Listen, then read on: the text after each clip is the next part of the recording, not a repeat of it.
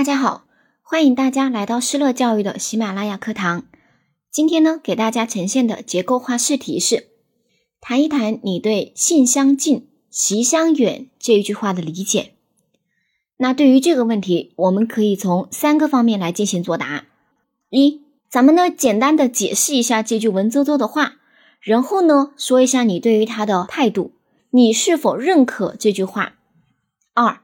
如果你是认可这句话的，那你就谈一谈你觉得这句话合理的地方在哪里。如果你是不支持这句话的，你不认可，那你就说一说你为什么不认可，来谈一谈这句话不合理的地方在哪里。第三，简单的总结一下，下面开始示范作答。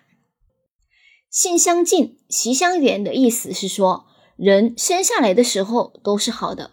只是由于成长的过程中，后天的学习环境不一样，性情也就有了好跟坏的差别。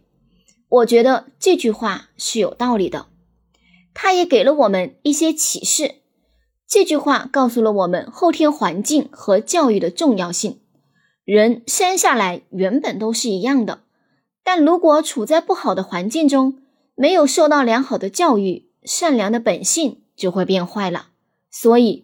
人从小就要好好学习，区分善恶，才能成为一个对社会有用的人才。作为教育工作者，我们要努力为学生创造良好的成长教育环境，帮助学生积极健康的成长。